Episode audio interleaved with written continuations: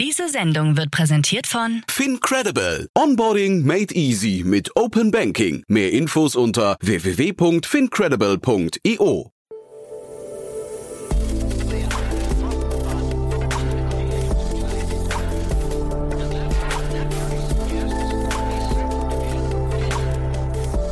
Startup Insider Daily. Herzlich willkommen zurück zu Startup Insider Daily. Mein Name ist Jan Thomas und wie von angekündigt, Stefan Heller ist bei uns, einer der Founding Partner von AlphaQ Venture Capital. Wir sprechen über einen Fonds of Fonds, also ein neues Konstrukt, ein VC, der in andere VCs investiert und zwar mit einem geplanten Fondsvolumen von bis zu einer halben Milliarde Euro. Ein sehr, sehr spannendes Konstrukt. Da geht es um großes Geld, da geht es aber möglicherweise auch um neue Effizienzstrukturen in der Venture Capital Szene. Also ich fand das einen sehr, sehr spannenden Ansatz. Bin gespannt, wie ihr das findet. Geht sofort los, aber noch kurz der Hinweis auch vorhin. Um 13 Uhr war bei uns zu Gast Magnus Drevelis, der Gründer und CEO von Caesar. Und da haben wir gesprochen über den Bereich der zertifizierten Klimaschutzprojekte, in die man investieren kann als Unternehmen. Es geht dabei um Emissionsgutschriften, die man vergleichbar macht, also Preise, Qualitätsmerkmale und so weiter von Projektentwicklern auf der ganzen Welt. Auch ein sehr spannendes Unternehmen. Auch da gab es eine Finanzierungsrunde. Die wurde erst heute announced. Von daher extrem aktuell das Ganze. Einfach mal reinhören. Fand ich ein super Gespräch. Das findet ihr, wenn ihr kurz zurückscrollt in eurem Podcast-Feed. Das war das Gespräch vor diesem hier. Ja, einfach mal reinhören. Fand ich super. Und damit genug der Ankündigung. Jetzt kommen noch kurz die Verbraucherhinweise und dann geht's los mit Stefan Heller, dem Founding-Partner von AlphaQ Venture Capital. Werbung. Hi, hier ist Nina, Content Managerin bei Startup Insider. Suchst du deine nächste große berufliche Herausforderung? Dann melde dich bei uns. Wir suchen aktiv nach neuen Teammitgliedern, die Startup Insider zum führenden Informationsmedium der deutschsprachigen Startup-Szene machen wollen. Aktuell suchen wir Sales Manager, Customer Success Manager, Finanzmanager sowie Werkstudenten in den Bereichen Sales, Product und Content. Aber auch wenn keine passende Stelle dabei ist, melde dich trotzdem bei uns. Wir suchen immer nach leidenschaftlichen Menschen, die mit Startup Insider Großes bewegen wollen. Also, um mehr zu erfahren und dich zu bewerben, geh jetzt ganz einfach auf startupinsider.de/slash insider. Startup Insider Daily. Interview. Ja, ich freue mich. Stefan Heller ist hier, Founding Partner bei AlphaQ äh, Venture Capital. Hallo, äh, hallo Stefan. Hallo Jan Thomas, Ja. vielen Dank. Ja, toll, dass du da bist. Und äh, ja, sehr, sehr spannend, was ihr da gerade macht. Ihr seid ja echt eine lustige Truppe, muss ich sagen. Ja, Ja, genau. Also wir, wir kennen uns auch schon sehr lange.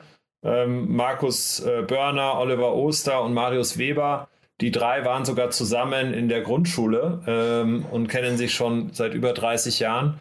Ich bin vor sieben Jahren in die Gruppe dazu gestoßen und da haben wir schon mehrere Investments zusammen getätigt und jetzt haben wir final entschlossen, auch was gemeinsam zu bauen. ja. Und dieses was gemeinsam bauen, das musst du, glaube ich, jetzt mal kurz, bevor wir äh, über, über die Personalien noch weiter sprechen, mal kurz uns abholen. Das ist ja schon relativ, ähm, ja, ich, ich weiß nicht, du musst gleich mal erzählen, ob es Vorbilder gibt, aber es klingt zumindest sehr einzigartig. Ja, sehr gern. Also wir haben einen Venture Capital Fund of Fund gegründet mit dem Namen Alpha Q.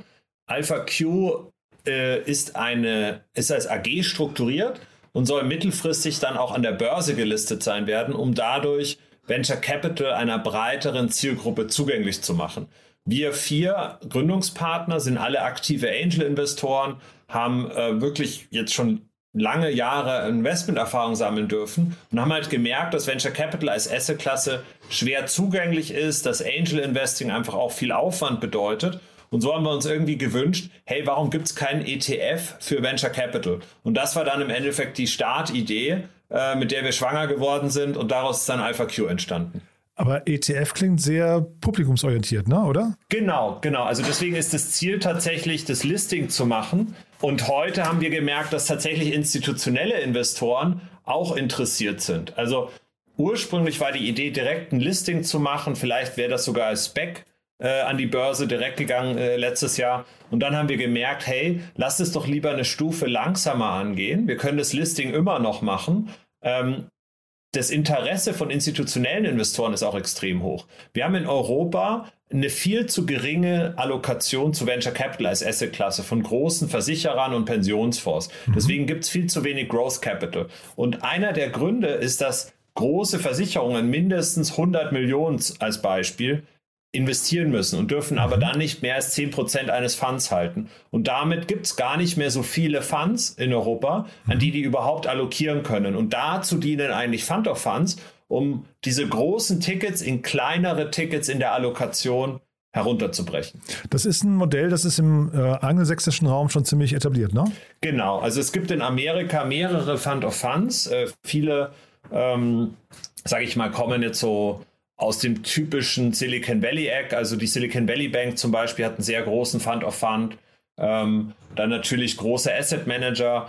Ähm, oft sind es aber nicht so fokussierte Vehikel. Das heißt, die machen auch Direktinvestments in Startups ähm, die machen, in, haben oft Laufzeiten. Wir sind als Evergreen-Struktur aufgestellt oder sie machen auch Private Equity mit beigemischt. Ja? Und mhm. wir haben halt gesagt, hey, Venture ist so eine einzigartige Asset-Klasse, die ganz stark davon abhängt, wie äh, geht man mit Emerging Technologies um, also neuen Chancen, neuen Themen, die sich gerade erst entwickeln. Mhm. Das heißt, man kann nicht immer nur in die Vergangenheit blicken, äh, sondern man muss auch ganz den Puls der Zeit und die Zukunft verstehen. Und das wiederum benötigt Expertise und einen sehr speziellen Manager, was nicht vergleichbar ist mit Private Equity. Und das heißt, bei euch stehen jetzt die ganzen VCs gerade Schlange und möchten von euch dann Kapital haben? Ja, ganz so einfach ist es nicht. Also ähm, das Gute ist, dass wir einfach selber, dadurch, dass wir lange Jahre jetzt schon Startups gebaut haben, ich habe FinCompare, Watchmaster, davor Groupon ähm, ja, mit aufgebaut und da lernst du natürlich alle möglichen VCs kennen, ähm, bist co-investiert teilweise in irgendwelchen Startups, ähm, die saßen an Bord, die waren Berater für einen, die, du selber hast den Deals gebracht und dadurch haben wir einen sehr, sehr guten Zugang zu vielen wirklich Top-Top-Fonds in Europa. Mhm. Ähm, aber es gibt natürlich, sage ich mal, die Königsklasse in den USA. Es gibt äh, tolle Fonds in zum Beispiel Israel und solchen Ökosystemen.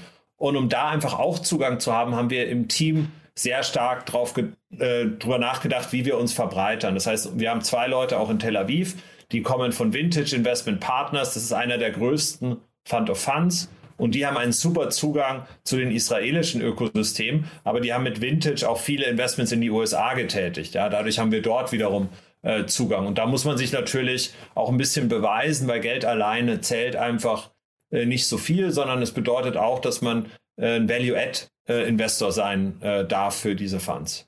Wie ist denn das Geschäftsmodell dann von euch? Ähm, wir verdienen 1% Management-Fee und 10% Carry. Ähm, das äh, ist relativer Marktstandard auf solche Modelle.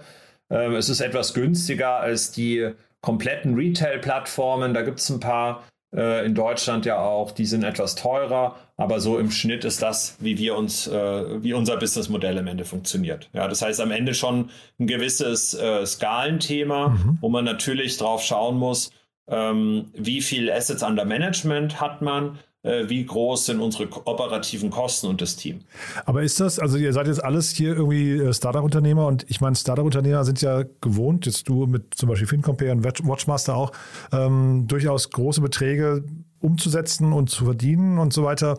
Das ist also ein sehr lukratives Business, wenn man es richtig macht. Ähm, ist jetzt das im Vergleich, was ihr jetzt macht, ähm, ähnlich lukrativ? Ich glaube, am Ende des Tages kommt es ja darauf an, dass wir ein Alignment of Interest mit unseren Investoren haben. Das heißt, ähm, glaubst du dran persönlich, dass Startups in den nächsten 10, 20 Jahren mehr Wert schaffen werden? Ja, mhm. äh, gehe ich mal stark davon aus, ja. Und ich glaube, das, das tun ganz viele Leute, ja, ganz viele Leute. Und das sind nicht nur Individuen, die in einem Ökosystem arbeiten, sondern auch Family Offices, sind Corporates, sind äh, große Versicherer die alle dran glauben, okay, im Tech ist irgendwas mhm. passiert die letzten 20 Jahre. Das ist eben keine komplette Blase, sondern da werden wirkliche Werte geschaffen. Wie können wir daran partizipieren? Und ich glaube, das ist so ein bisschen unser Ansporn, dass wir sagen, hey, wir wollen es Leuten ermöglichen, mehr an dieser Asset-Klasse zu partizipieren. Und wenn die alle Geld verdienen, dann verdienen wir natürlich auch. Und das, mhm. glaube ich, ist schon vergleichbar mit einem Startup und vor allem vielleicht in dem Sinne dann doch etwas unterschiedlich, dass es natürlich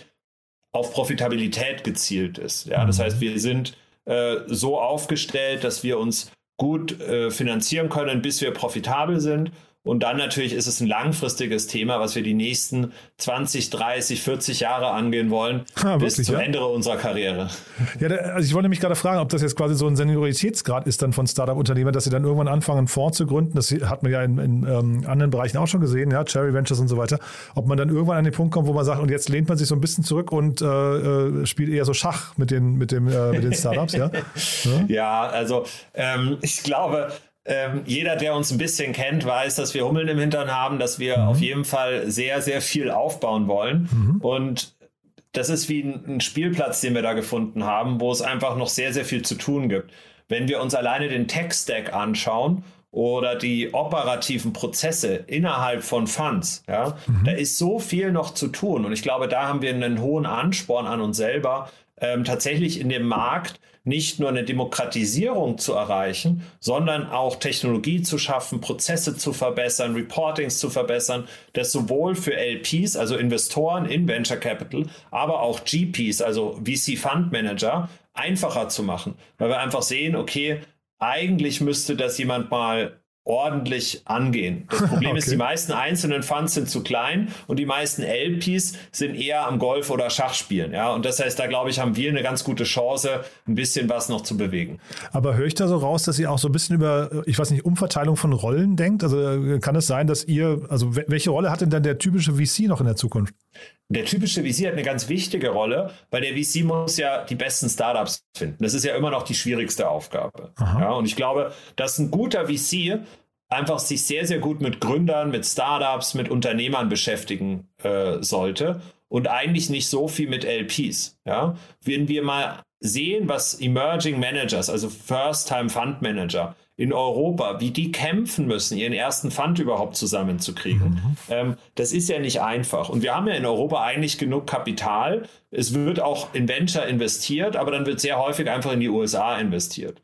Und ich glaube, dass wir da einfach an der, in, am Erwachsenwerden sind in Europa. Ja, wir haben jetzt die dritte, vierte Generation an VC-Fonds, an Gründern.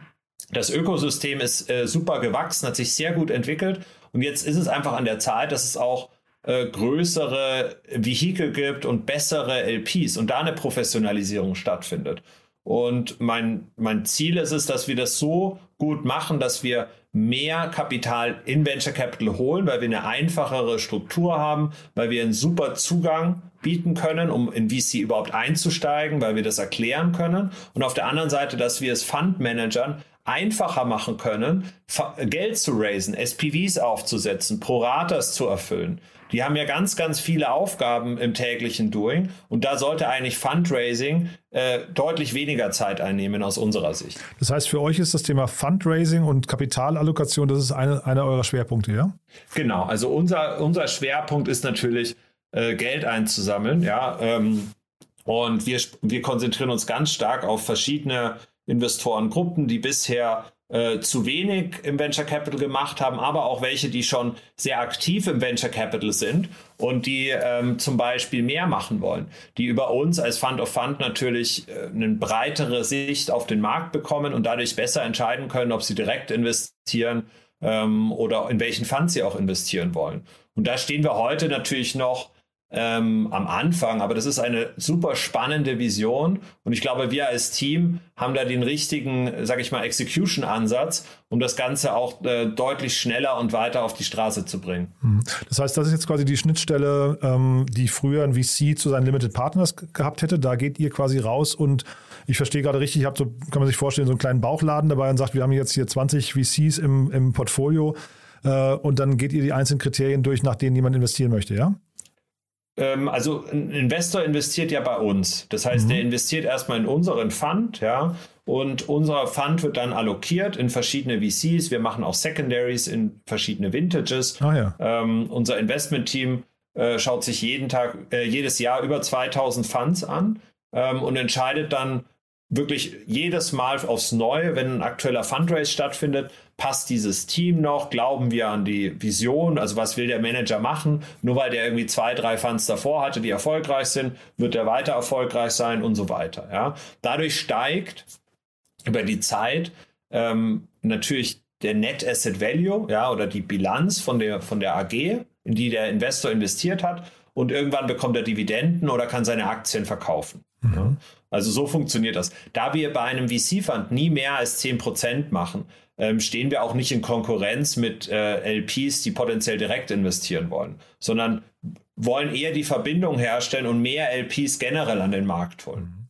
Diese 2000 Funds, das klingt ja irre, muss ich sagen. Ne? Und dann vielleicht kannst du mal ähm, kurz beschreiben, wie ihr die analysiert. Und wenn du sagst, es ist nicht quasi nicht zwangsläufig gesagt, jemand, der zwei erfolgreiche äh, Funds hatte, dass der den dritten auch noch finanziert bekommt.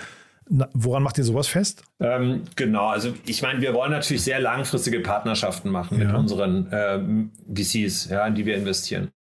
Ähm, das heißt, wir wollen sehr langfristiger Partner sein, haben aber natürlich auch eine ganz klare Verantwortung gegenüber unseren Investoren. Und VC ist ja immer ein Thema, was sehr stark mit Trends zusammenhängt und mit ähm, ist man noch hungrig? Geht man, geht man zu den Meetups? Geht man dorthin, wo die Gründer sind? Ja? Mhm. Gerade im Early-Stage-Bereich, sage ich jetzt mal. Ja? Im Late-Stage ist es ein bisschen anders, aber es ist immer eine, eine, Thematik, wo man rausgehen muss und man muss die besten Gründer finden. Und ähm, die, was wir gesehen haben, ist einfach, dass es sechs Megatrends gibt. Ja? Und das schauen wir uns ganz genau an. Diese Megatrends sind unabhängig von irgendeiner Krise, von Inflation oder von irgend sowas, sondern die sind einfach getrieben von Technologiewandel oder genereller Marktveränderung. Also zum Beispiel Neo-Ecology ist einer dieser Megatrends. Ja, ich glaube eben nicht, dass die Klimakrise gelöst wird, indem wir nur mehr Windräder oder Solaranlagen aufstellen, sondern indem innovative Startups neue Technologien schaffen, neue Materialien erforschen,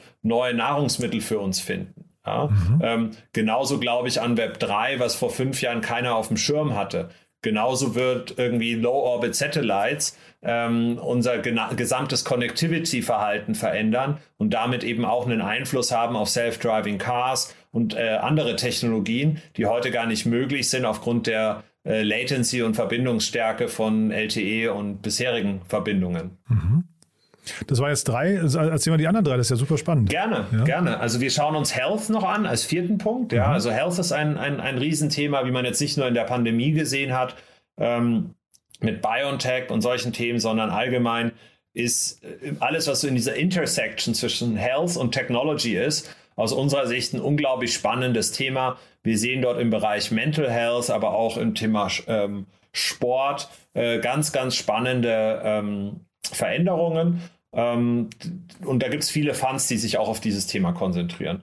Das nächste Thema ist Urbanization, ja, also dass wir alle mehr in Städte kommen werden. Das hat dann wieder mit äh, Technologien zu, zu tun oder Themen wie E-Mobility, äh, aber auch zum Beispiel Vertical Farming äh, fällt da drunter ähm, und solche Themen. Ja. Ähm, der letzte Punkt ist einfach Productivity, dass wir dran ganz stark dran glauben, dass einfach Jetzt Covid hat uns ja gezeigt, wie auch Corporates mehr digital arbeiten können. Ja, da ging Jahre davor hat man noch diskutiert, dass man Zoom nicht im, implementieren darf oder Slack, weil das alles nicht funktioniert und ein äh, IT-Security-Risiko ist. Und plötzlich war Covid da und innerhalb von fünf Tagen waren diese ganzen Tools implementiert. Und ich glaube, dieses Nutzerverhalten wird bleiben. Die USA ist weltweit immer noch der größte Softwaremarkt, aber wir sehen, dass auch Europa da ganz stark nachgewachsen ist in den letzten zwei Jahren und eigentlich so vom Software-Kaufverhalten fünf Jahre in die Zukunft gesprungen ist. Ja, und ich glaube, das werden wir auch sehen, dass dort viele der alten SAP-Lösungen, so der Incumbent-Lösungen ersetzt werden durch Startups, um Produktivität weiter zu erhöhen. Ja, finde ich interessant. Jetzt habe ich mal parallel, wenn du erzählt hast, mal die Liste der deutschen Unicorns aufgemacht und da sind ja jetzt ein paar Themen dabei, die jetzt da nicht reinfallen würden. Ne? Also nehmen wir hier mal Berlin Brands Group, E-Commerce oder auch Trasio-Modelle hast du gerade, also würde ich sagen, also E-Commerce passt ja jetzt zu dem, was du gerade genannt hast, gar nicht, ne? Oder auch Marktplätze. Genau, also wir sind, also E-Commerce ähm, heißt jetzt nicht, dass wir nie einen Fund machen, der E-Commerce macht. Aber ja, so ganz grob von den Megatrends gerade habe ich verstanden, ist das eher unspannend für euch, oder? Ja, ist eher unspannend, weil wir einfach gesehen haben, dass E-Commerce als, als solches schon sehr weit fortgeschritten ist in Europa oder in, den, in Deutschland jetzt als Beispiel. Ja. Mhm. Wir sehen allerdings, dass E-Commerce zum Beispiel in manchen Emerging Markets, zum Beispiel haben wir uns die Philippinen angeschaut, wir haben uns aber auch äh, Nigeria angeschaut, wo E-Commerce extrem stark am Wachsen ist, weil man eigentlich kein Technology Risk mehr hat. Das Nutzerverhalten ist dort eigentlich das gleiche wie bei uns. Die Leute haben alle gute Smartphones, haben eine wachsende Mittelschicht und Einkommen und dadurch wächst dort E-Commerce rasant. Und wenn wir uns dort Funds angeschaut haben, wo wir jetzt aktuell noch kein Investment machen wollen, dann ist es oft eher so ein Execution Play, wo man sich dann ähm, die Themen eigentlich rauspickt oder die Funds picken sich die Themen raus, die in Europa funktionieren oder in den USA und dort einfach nur umgesetzt werden müssen. Das heißt, man hat eigentlich kein Technologierisiko mehr. Mhm. Und ähm, Oliver Oster ist bei euch mit dabei, der Bruder von ihm, Christopher Oster, macht Clark, also Inshotech oder auch jetzt, genau. könnte man sagen, N26 äh, Fintechs tauchen ja bei euch auch nicht auf, ne? Ja, wir haben schon Web 3. Also da fällt schon drunter unter diese ganze Web 3-Thematik, dass wir Decentralized Finance auch äh, uns sehr detailliert anschauen, okay. Kryptofunds äh, und solche Themen. Also wir schauen uns, ich selber habe ja auch ein Fintech gegründet. Wir, mhm. glaube ich, sind alle sehr Fintech-affin. Ja, das dachte ich nämlich, ähm, genau. Mhm, ja. genau.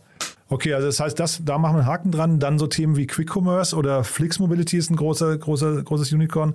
Äh, Forto genau. mit Logistik. Also ähm, das Absolut. sind auch Themen, die eigentlich nicht abbildet, ne? Ja, fällt bei uns unter Urbanization tatsächlich, dass wir schon sagen, okay, die Städte werden immer dichter. Okay. Dadurch verändern sich Logistikketten, Smart Cities, äh, Sustainable Living. Das sind so Keywords. Und diese Megatrends, die ich dir erklärt habe, da haben wir auch jemals ähm, eben sozusagen äh, äh, treibende Technologien identifiziert okay. oder Subtrends, okay. ja, die da jeweils relevant sind. Okay, ne, also wenn Fintech, ich hatte mich nämlich gewundert, dass Fintech, gerade weil ich sehe, dass ihr ja größtenteils aus dem Fintech-Bereich kommt und dann trotzdem das irgendwie bei dir nicht aufgetaucht ist bei den Megatrends, dann macht das natürlich Sinn. Also ihr habt ein paar äh, quasi äh, Überschriften, aber dann darunter gliedern sich dann trotzdem so normale Themen wie Fintech oder Introtech oder auch Quick Commerce auf, ja?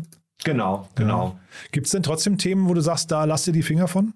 Also jetzt mal außer den üblichen äh, also, äh, Glücksspiel, Pornografie und sowas, ja, das vermute ich genau, das sowieso also, nicht. Ne? Ja, ja, Das sowieso nicht. Und natürlich konzentrieren wir uns in unserer Investmentstrategie auf, auf was wir nennen das Barbell Strategy, also wie eine Hantel. Auf der einen Seite eben in etablierte Top-Performing Funds, die irgendwie drei, vier Fund-Generationen äh, Top-Quartile äh, Track Record zeigen können, also wirklich sehr, sehr gut performt haben.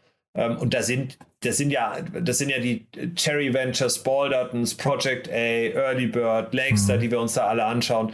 Ähm, das sind ja alles super, super Partner ähm, und Teams, die sich, die sich ganz äh, genaue Themen anschauen, wo ich nicht sagen würde, dass da ist irgendein Risiko dabei. Ja? Auf der Emerging Manager, also auf der anderen Seite, wo wir uns, das ist ähnlich eigentlich wie Unicorns handeln, wo wir die Breakout VCs identifizieren wollen, die wirklich ihre 10x plus schaffen.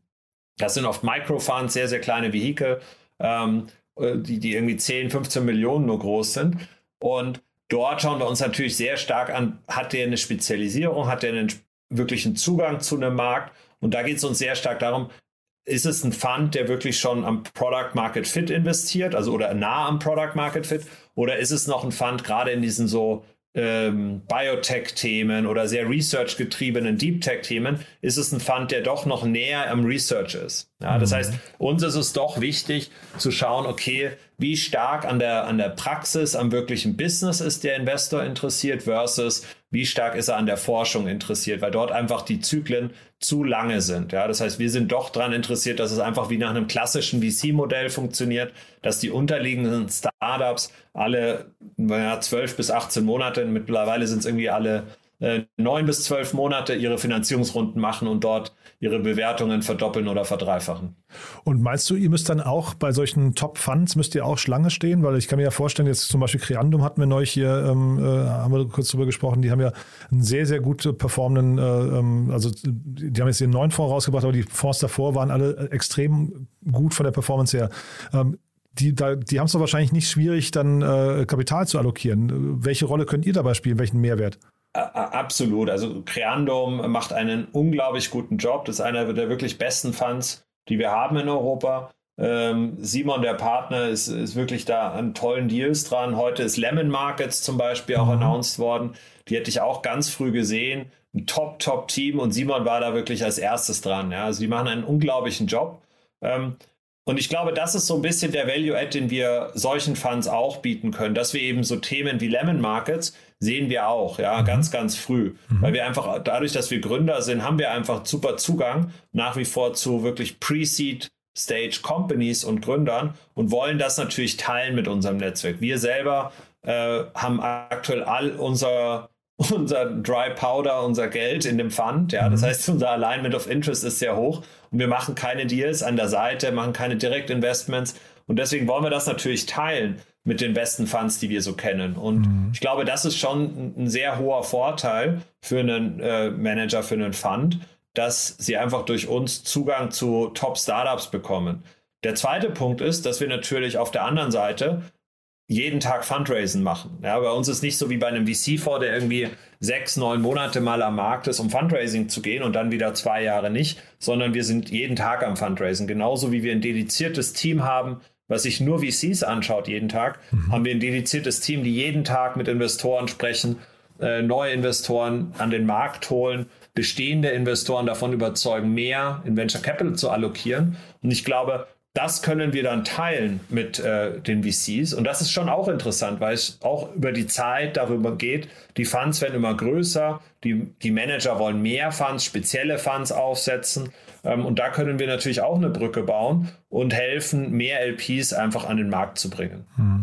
Nee, das kann ich total nachvollziehen. Ich finde jetzt, äh, weil du gerade sagst, ihr bringt dann auch Dealflow oder seht bestimmte Startups, das finde ich, würde ich jetzt eigentlich fast denken, ist nicht eure Aufgabe, ne? weil es ist ja schon nochmal ein Unterschied, ob man jetzt 2000 Funds äh, bewertet äh, und Kapital einsammelt oder ob man jetzt so, ich weiß nicht, aus dem Netzwerk heraus ein paar Deals dann sich irgendwie anguckt. Also da würde ich jetzt sagen, weil du sagst, der Mehrwert, ich würde, hätte euer Mehrwert jetzt eher woanders vermutet, oder? Ja, ich glaube, dass tatsächlich Dealflow schon relevant ist, vor allem wenn man es ja? dann im Netzwerk sieht. Ja, weil ich meine, wir haben, wir haben ja auch, wenn wir 2000 Funds anschauen, da sind ja auch ganz viele wirklich Pre-Seed, Emerging Managers mhm. dabei, die ganz, ganz früh reingehen. Und wenn wir dieses Netzwerk mehr orchestrieren und verbinden, am Ende ist VC ja wie ein Netzwerkeffekt. Ja? Mhm. Für den Investor ist es ein gewisser negativer Netzwerkeffekt, weil umso mehr Funds es gibt da draußen, umso komplexer wird die Kapitalallokation. Mhm. Aber für die VCs selber, fürs Ökosystem selber, ist es extrem wichtig, weil die Ökosysteme sehr lokal getrieben sind. VC ist ja immer, okay, du hast das Münchner Ökosystem, Berliner Ökosystem, dann gibt es in Köln und Düsseldorf ein Ökosystem, in Hamburg. Selbst innerhalb von Deutschland haben wir ja verschiedene Ökosysteme, die alle eine gewisse lokal Kompetenz benötigen. Und wenn mhm. wir das jetzt auf Europa denken, dann wird es ja noch fragmentierter und noch komplexer. Und, und da, glaube ich, können wir als Fund of Fund extrem gut das Netzwerk zusammenbringen. Okay. Das wär, hätte eigentlich der AIF auch machen können oder mhm. äh, bisher große LPs Stimmt. in Europa. Ja. Mhm. Aber die haben halt das bisher nicht so gemacht, wie wir uns das richtig vorstellen. Und ich glaube, das ist schon eine einzigartige Chance, die wir da haben, auch die VCs untereinander und den Dealflow nicht nur von uns selber, sondern auch den wir im Ökosystem haben, ähm, noch besser miteinander zu teilen. Wobei ich richtig verstehe, ihr wollt ja über Europa hinaus, ihr wollt ja Israel, ist bei euch, äh, habe ich äh, verstanden, im Fokus genau. auch noch und die USA auch, ne? Genau, also wir wollen 60 Prozent von, äh, von unserem Fund in Europa allokieren, 30 Prozent ungefähr in den USA und dann 20 Prozent in Israel und Emerging Markets. Ja, mhm. das Emerging Markets ganz am Ende.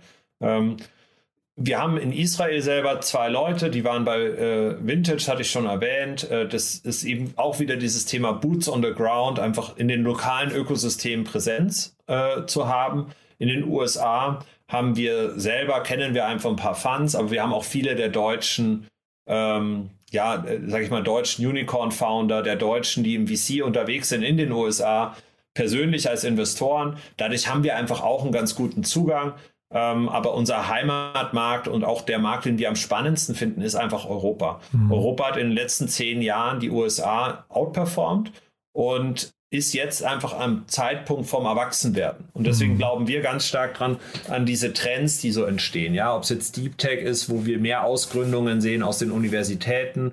Ähm, wir haben gesehen, dass Intel jetzt gerade einen riesigen Standort in Deutschland baut. Tesla mit der Gigafactory ist es live gegangen. Also du siehst, dass in Europa, in Deutschland, in auch Frankreich, in allen Ländern eigentlich passiert da ganz, ganz viel. Und ich glaube, da wiederum werden wir viele Startups sehen, die wir heute noch gar nicht auf dem Schirm haben, die extrem erfolgreich sein werden, die wiederum gebackt sind von europäischen VC-Fonds. Und deswegen mhm. glauben wir ganz stark an diese europäische Story auch.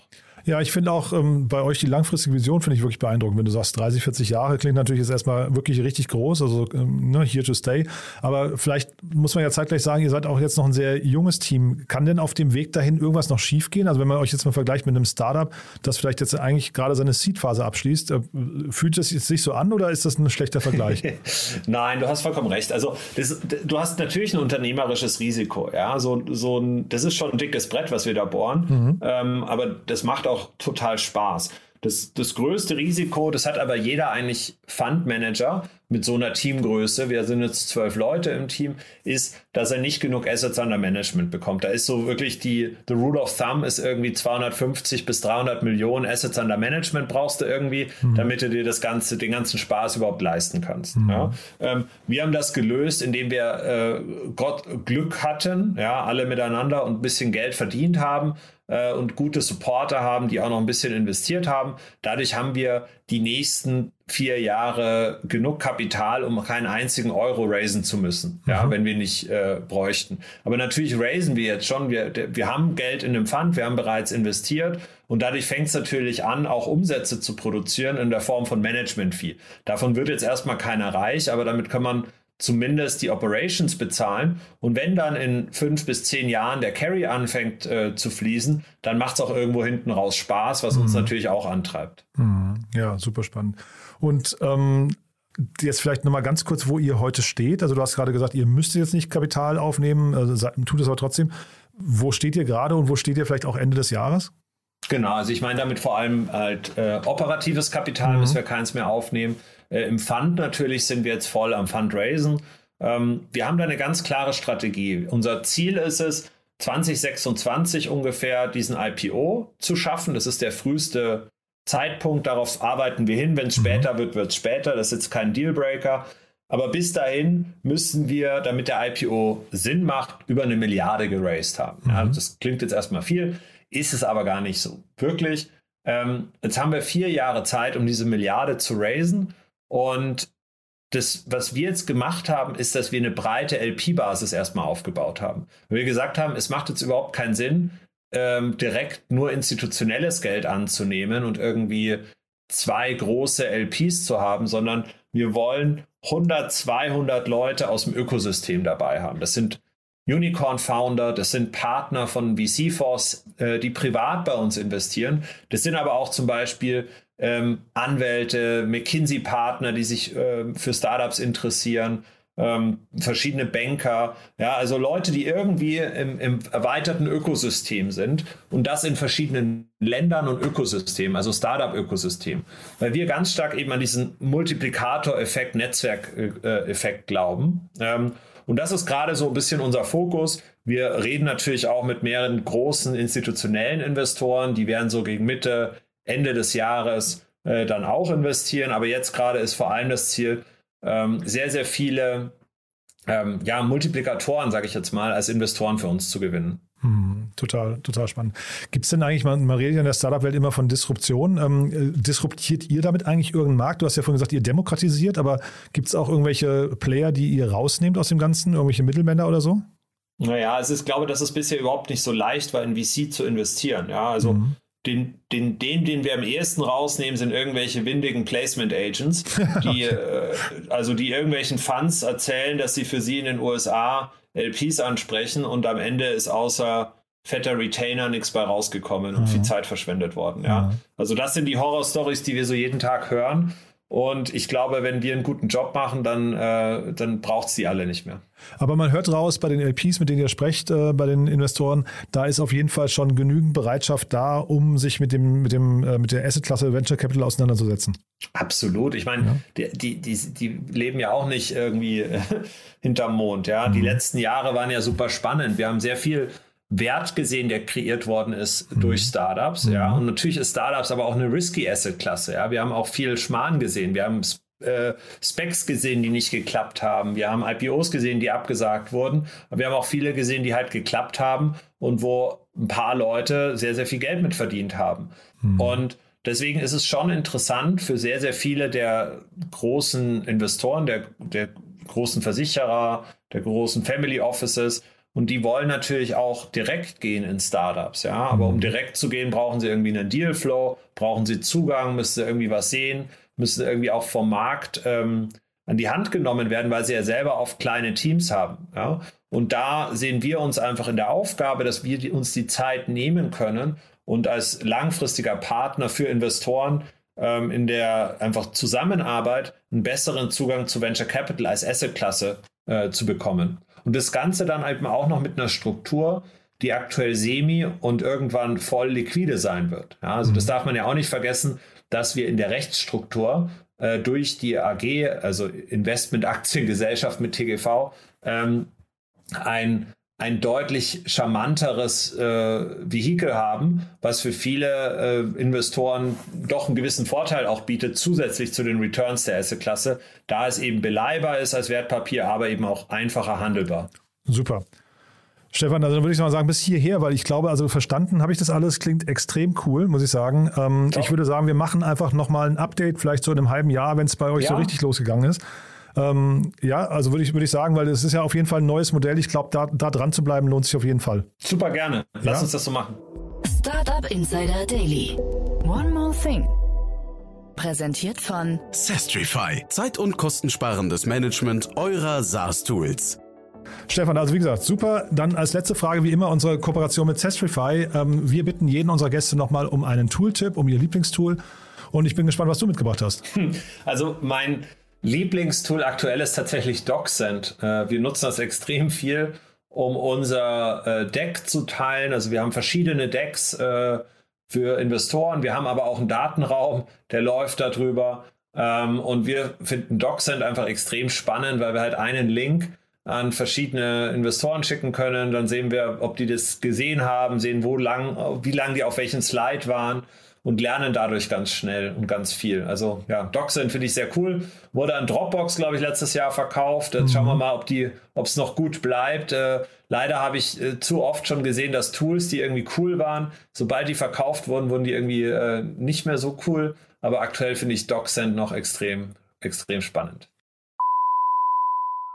Das Segment One More Thing wurde präsentiert von Sastrify, der smarten Lösung für die Verwaltung und den Einkauf eurer Softwareverträge. Erhaltet jetzt eine kostenlose Analyse eurer SaaS-Tools und alle weiteren Informationen unter www.sastrify.com/insider. Stefan, also ganz großartig muss ich sagen. Dann, ich würde sagen, wir machen das mit dem Update dann so im halben Jahr vielleicht einfach nochmal gucken, was bei euch passiert ist. Ich würde sagen, bis hierher erstmal vielen lieben Dank, ja? Danke dir, bis bald. Bis dann. Ciao, ciao. Ciao. Werbung. Hi, hier ist Moritz, Marketing und Growth Manager bei Startup Insider. Wenn du über die verschiedensten Themen immer auf dem neuesten Stand sein möchtest, dann empfehle ich dir auf jeden Fall unsere Newsletter auszuprobieren. Von unserem täglichen Morning Briefing Startup Insider Daily zu unseren themenspezifischen Newslettern wie Krypto und Web3, Investments und Exits oder KI Kompakt bist du mit unseren Newslettern immer top informiert. Falls du interessiert bist, kannst du dich jetzt ganz einfach kostenlos anmelden und zwar unter startupinsider.de/slash insider. Startup Insider Daily, der tägliche Nachrichtenpodcast der deutschen Startup-Szene. So, das war Stefan Heller, Founding Partner von AlphaQ Venture Capital und damit sind wir durch für heute. Ich habe es natürlich wieder Spaß gemacht. Ich fand es super interessant. Wenn euch gefällt, was wir tun, wie immer die Bitte empfehlt uns doch gerne weiter. Von daher vielen Dank dafür. Und ansonsten bleibt mir nur, euch einen wunderschönen Tag zu wünschen. Und ja, ich hoffe, wir hören uns morgen wieder. Bis dahin, alles Gute. Ciao, ciao.